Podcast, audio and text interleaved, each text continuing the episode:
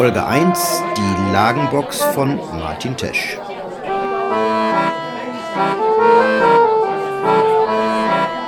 Ja, herzlich willkommen. Heute haben wir die Lagenbox von Weingut Tesch und wir, das sind Matthias Gräfe von Gräfes Wein und Fein und ich bin Ulrich von Stiprian von den Stippvisiten. Es ist ja gar nicht so leicht, mit einer Punkband gut zu können und gleichzeitig so seriös zu gucken wie der eigene Großvater. Martin Tesch, streng genommen Dr. Martin Tesch, denn der Winzer ist promovierter Biochemiker, schafft das. Mit den toten Hosen, Tesch nennt sie den Soundtrack seines Lebens, ist er freundschaftlich verbunden und macht ihnen einen eigenen Wein. Weißes Rauschen. Ein Riesling wie fast alle Weine von ihm. 90% Riesling sowie je 5% Weiß- und Spätburgunder wachsen auf den 25 Hektar. Und trocken, wie alle Teschweine.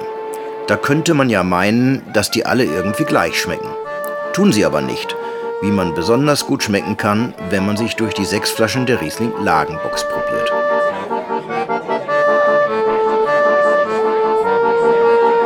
Was macht der Boden mit dem Wein? Die Riesling Lagenbox will Antworten auf diese Frage geben. Man findet an der Nahe auf nur ca. 4000 Hektar Rebfläche über 150 verschiedene Formationen, weiß Martin Tesch. Diese geologische Diversität machen wir uns seit Generationen zunutze, sagt er. Keine andere Rebsorte bildet die unterschiedlichen Bodenverhältnisse besser im Wein ab als der Riesling. Mit Matthias begebe ich mich jetzt auf Spurensuche und probiere lehmigen Boden mit Kies, Lehmlöss und verwitterten roten Granit, Kalkstein und Löss, verwitterten roten Sandstein, Vulkanverwitterung sowie Rotliegendes mit Eisenoxid.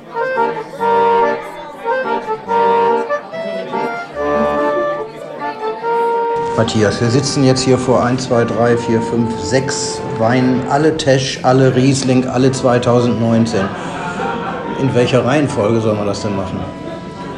Naja, von vorne nach hinten. Nicht durcheinander? Ich würde mit Riesling anfangen. Okay. Auf dem einen steht St. Remigiusberg, da hören wir dann später noch was zu. Auf dem anderen steht Königsschild.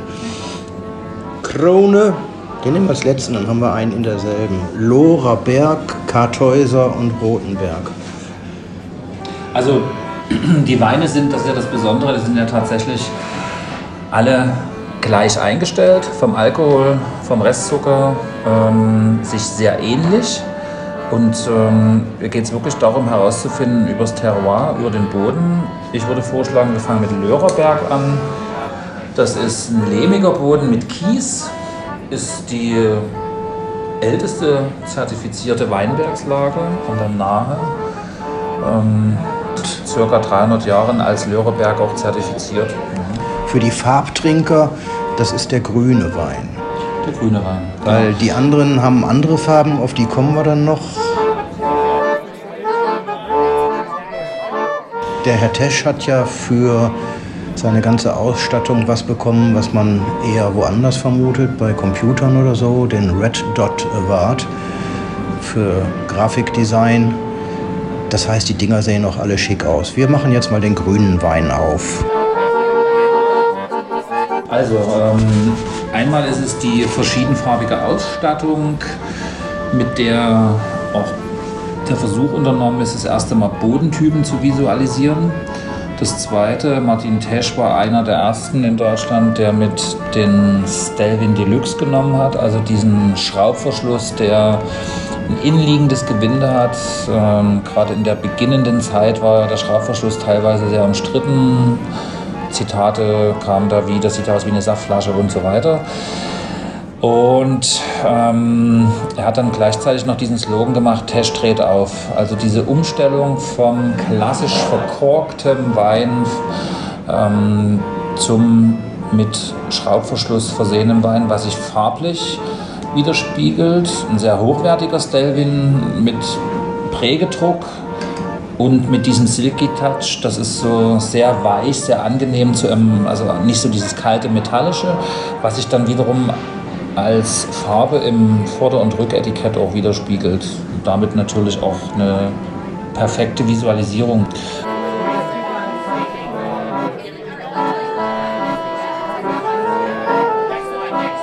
Wir also Lörreberg als erstes.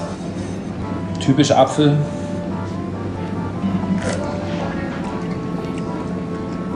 Ist sehr harmonisch, sanft. Kann man so wegtrinken. Ein extrem gut versorgter Boden, lehmig, viel Wasser. Ja, für trocken, unglaublich angenehm, unglaublich harmonisch eingestellt. So, was haben wir als nächstes? Die für uns zitierte Krone. Gelb. Gelb als Visualisierungshilfe sandig. Es geht um Boden, wo zu einem gewissen Teil auch Buntsandstein mit äh, drin zu finden ist. Lehm-Lössböden, die wir hier aus der Region, ja, der Gegend um Proschwitz kennen. Ähm, das ist ein unmittelbarer Nachbar des Lörerbergs. Man hat äh, vor allen Dingen bei diesen Weinen im Alter hochkomplexe Töne, lassen sich dann schon sehr mit einer Zitrusaromatik vergleichen. Was jetzt schon nach der zweiten Probe auffällig ist, es sind schon sehr komplexe Weine, liegen sehr ölig am Glasrand und sind jetzt auch mit dem jungen Alter, das was sie haben, schon sehr lange präsent. Es bleibt so ein richtig schöner Hauch im Mund hängen, dass selbst bei diesem heutigen regnerisch kühlen Tag einfach dir ein Gefühl von einer Leichtigkeit eines Sommers wiedergibt, den wir auch hatten dieses Jahr. Mir gefällt Wäre das mir immer schon. Wäre das eine gute Idee, den einfach ganze Box kaufen und dann hinlegen? Vergessen? Definitiv, sehr gute Idee. Fünf Jahre sehr vergessen? Minimum fünf Jahre, wenn es geht, eigentlich sogar sieben, acht, neun Jahre. Teschweine, naja, dann müsste man pro Jahr dann eben sich mit Boxen bevorraten. Der Trend geht zur Mehrboxen-Bevorratshaltung. Nee, das ist gerade auch für, einen, für einen Freundeskreis eine schöne Geschichte. Es sind klar 6075er Flaschen, aber wenn man so zu 6 zu 8 so ein Flight mal macht und sich dann tatsächlich ähm, über dieses Ausschlussverfahren durchprobiert, ich glaube, privat spielen die Böden gar nicht so die wichtige Rolle. Man, jeder wird dann seinen Typ finden. Der eine mag es etwas saftiger, der andere ein bisschen säurebetonter, der andere mineralischer. Ähm, wir kommen jetzt noch zu den ähm, wärmeren Weinen, die alle mit eisenhaltigen Gestein, mit Lava, mit äh, rotem Sandstein äh, Prägung ausgestattet sind. Ja, und für mineralische Weine finde ich die jetzt sehr gut trinkbar. Also selbst Leute, die vielleicht gar nicht so die klassischen Riesling-Trinker sind, werden diese gut eingebundene Säure, dieses, diesen harmonischen Körper einfach auch gut finden.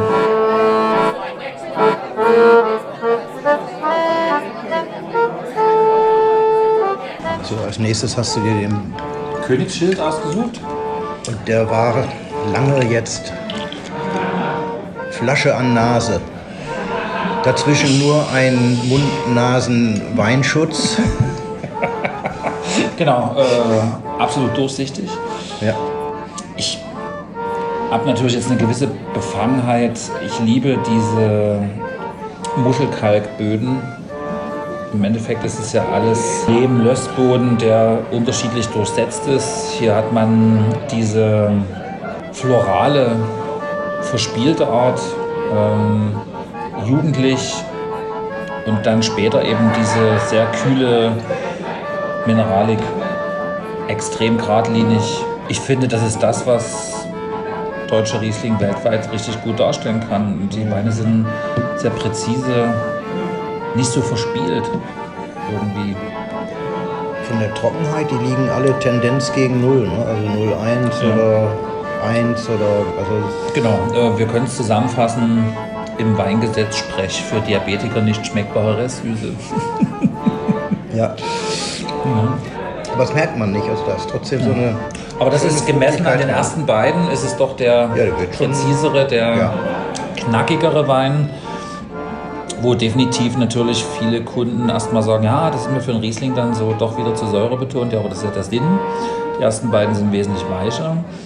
Und aus den Erfahrungen der letzten Jahre, wir kennen uns jetzt schon Minimum 15, 16 Jahre, das hohe Potenzial dieser Lage ist eben auch das im Alter, also wenn die Weine 7, 8, 9, 10, 12 Jahre liegen, natürlich das keine Alterungstöne hat. Es ist einfach noch frisch und irgendwie sehr weich, elegant, aber trotzdem geschliffen. Präzise rausgearbeitet.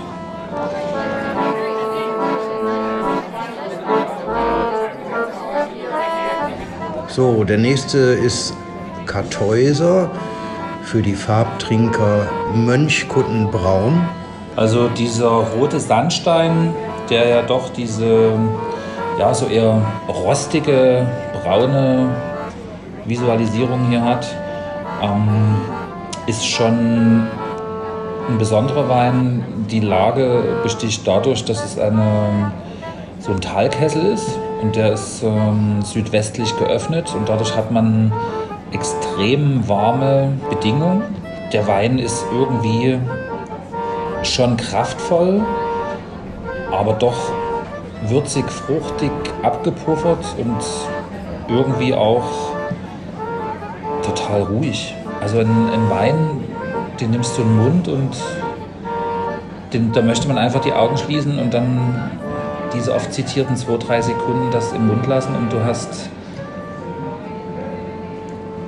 diese unglaublich weiche, ruhige Art. Ja. Aber jetzt wird es schon mehr Riesling. Hm?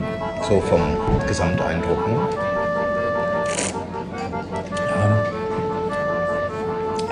halt straff, ja. merkst du schon. Ne?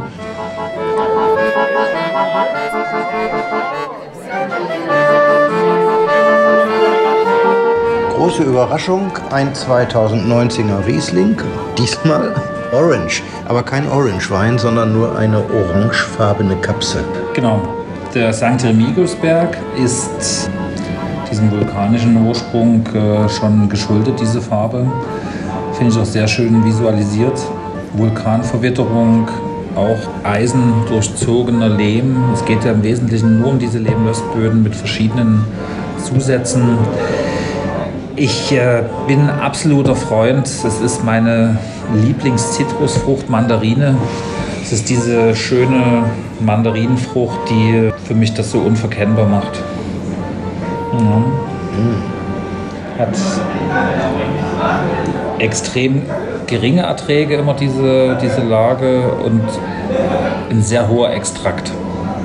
Meines Wissens auch der höchste Extraktgehalt bei diesem Wein. Und ähm, damit sind das die beiden, Kartäuser und St. Remigius, die auch das höchste Lagerpotenzial haben.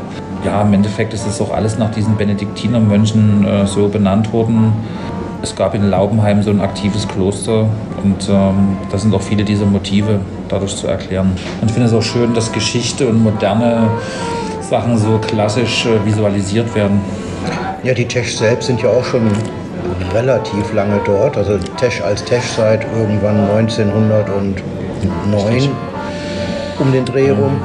Aber so davor waren es noch mal ein paar 300 Jahre, wo sagen, so der Familienname Müller uh, habe ich gelesen, eine Rolle spielt. Mhm. Ähm, Gott sei Dank gibt es dort keinen Müller-Thurgau, sondern Riesling. ähm, wobei, als ich Martin Tesch kennengelernt habe, war das auch so im Nachgang am Ende dieser Umstrukturierungsphase. Man hat sich von vielen Dingen getrennt, hat auch sich flächenmäßig verkleinert, viele Rebsorten aus dem Programm geschmissen, sich nur noch auf das Kernthema Riesling konzentriert war in der Familie höchst umstritten. Äh, ich erinnere mich noch an das erste Treffen in Berlin, äh, VDP im Daimler Plaza. Jeder Gast wurde persönlich mit Namen angesprochen. Wir hatten uns vorher nur telefonisch in Kontakt gesetzt. Er hat mehrfach nachgehakt, ob wir auch tatsächlich zur Präsentation erscheinen. Und damals war er noch der sozusagen Großvater, der heute das Etikett noch ziert, wesentlich dominanter auf dem Etikett. Und da waren auch schon diese Weine Kartäuser und St. Remigiusberg. Und ich habe jetzt zu Hause einen 2000er geöffnet. Und das ist schon immer noch diese komplexe, trockene Auslesequalität. Es gibt auch einen Wein, den ihr zusammen gemacht habt, aber darüber reden wir jetzt nicht, weil uns das äh, aus dem Takt bringen könnte, sondern vielleicht direkt danach. Genau. So, der letzte Wein der sechs Lagen, die wir hier haben, ist, glaube ich, dieses Jahr das erste Mal dabei. Zumindest. Was gibt es denn da zu lachen im Nebenraum? Zumindest in dem schönen Heftchen, was in der Box liegt, ist er nicht drin, sondern bedacht mit einem Einleger. Das lässt darauf schließen, dass er im vergangenen Jahr noch nicht dabei war. In der alten Box äh, war so ein bisschen der Einstiegs- und Referenzwein der Unplugged Riesling. Das quasi Einstiegsstück für diesen unverfälschten, typisch handgemachten Wein. Jetzt haben wir den Rotenberg. Der Rotenberg ist tatsächlich auch geprägt durch diese unglaubliche Menge an eisenhaltigen Gesteinen, eben dem rotliegenden. Ähnliche Lagen finden wir zum Beispiel in Rheinhessen am Roten Hang. Man muss jetzt nicht sagen, dass das Ganze sehr rot daherkommt mit roter Kapsel und Ja. rotem Etikett. Naja, es ist eher so ein, so ein sehr dunkles Rot. Ja, ähm, Schon die, fast Lage, Richtung Bordeaux. Mhm, die Lage ist ein bisschen höher, ist dadurch ein bisschen kühler und man hat, finde ich, dadurch ein bisschen mehr Opulenz. Und Da kommt die Säure wiederum ja, weniger stark nach vorn, obwohl sie drin sein wird. wir haben so ein bisschen so eine ganz leichte, finde ich, so eine leichte fruchtige Bitterkeit, so ein bisschen wie es bei Aprikosen üblich ist. Diese Steinfruchtnote, vielleicht auch ein bisschen dieser nicht ganz so große, saftige Weinbergspfirsich, ohne dass es süß ist. Hier gar nicht. Und ich Der bleibt. Der sehr bleibt. langanhaltend, Bleibt, ja. ne? sehr präsent. Finde ich jetzt eine tolle Ergänzung. Also kommt so in die Richtung Kartäuser, aber hat noch mehr Komplexität einfach. Ich denke, der wird wahrscheinlich auch ein sehr hohes Reifepotenzial haben von seiner Art her. Nachhaltig, also Erhalt ist schon sehr lange nach. Das ist auch nichts so für die, für die Zechrunde am Tisch. Das ist schon eher was so, ja, einfach auch mal die Klappe halten und einfach das wirken lassen. Da ist man schon eine Weile beschäftigt.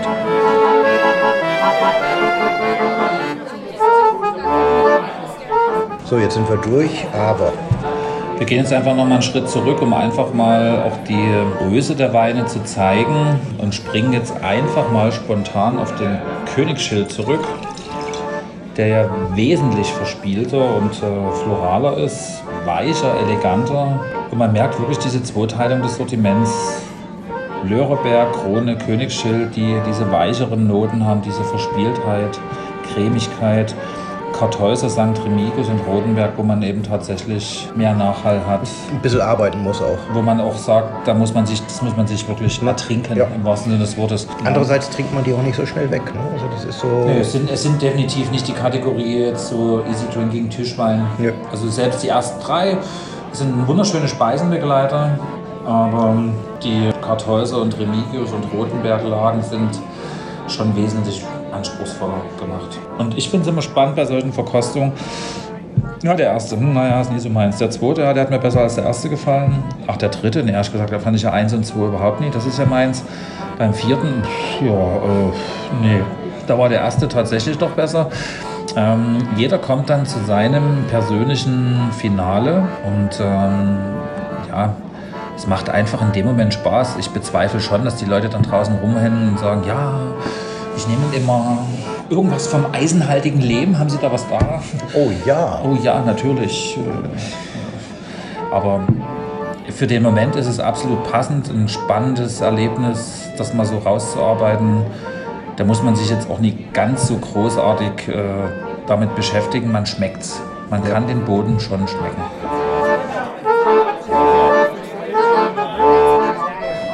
Du hattest vorhin, als das Mikrofon aus war, gesagt, man kann die Flaschen durchaus auch ein, zwei, drei Tage stehen lassen, wenn sie geöffnet sind. Ja. Das bekommt den Wein nicht nur, es tut ihn sogar gut. Sag noch mal was dazu. Ja, ich denke generell, dass dieser Stelvin-Verschluss auf der einen Seite dem Verbraucher schon suggeriert, zack, aufdrehen, ausschenken. Auf der anderen Seite sind die Weine schon irgendwie auch eingepresst in die Flasche. Gerade bei Lagenwein oder Jahrgangswein findet ja in keinster Form irgendein Reifeprozess über den Korken statt, eine Mikrooxidation. Und ähm, dieses Grundfatal des Schnellöffnens merkt man, selbst wenn die Weine so wie jetzt nach dem Flight eine Viertelstunde, 20 Minuten offen sind, sind sie ganz anders, mhm. ganz präsenter. Und, ähm, die kleine Dekantierung. Genau, Einfach die, aufmachen. Die kleine Dekantierung und dann echt mal mit Schwung ins Glas einschenken und nicht so zaghaft, dass er eben dadurch die Luft bekommt. Und ähm, tatsächlich durch diese unglaubliche Sättigung, die dann auch stattfindet, ähm, mit Sauerstoff sind die Weine so stabil, dass sie eben diese zwei, drei Tage nicht zwangsläufig in der Kühlschranktür, vielleicht einfach an einem schattigen, kühlen Platz in der Wohnung sich wunderbar halten.